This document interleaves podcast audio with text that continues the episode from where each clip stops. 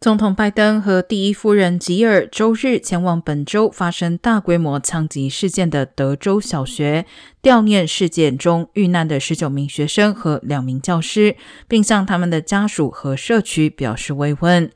拜登夫妇参观了为纪念每个学生而竖起的十字架，并且献花致意。两人在参观完纪念地后，前往圣心天主教堂参加部分遇难者家庭的礼拜，并在一个社区中心与遇难者家属私下会面。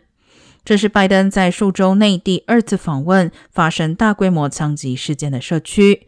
一名支持种族主义替代理论的枪手早前在水牛城一家超市杀害十名非裔。拜登总统于五月十七号前往当地慰问受害者家属，并谴责白人至上主义。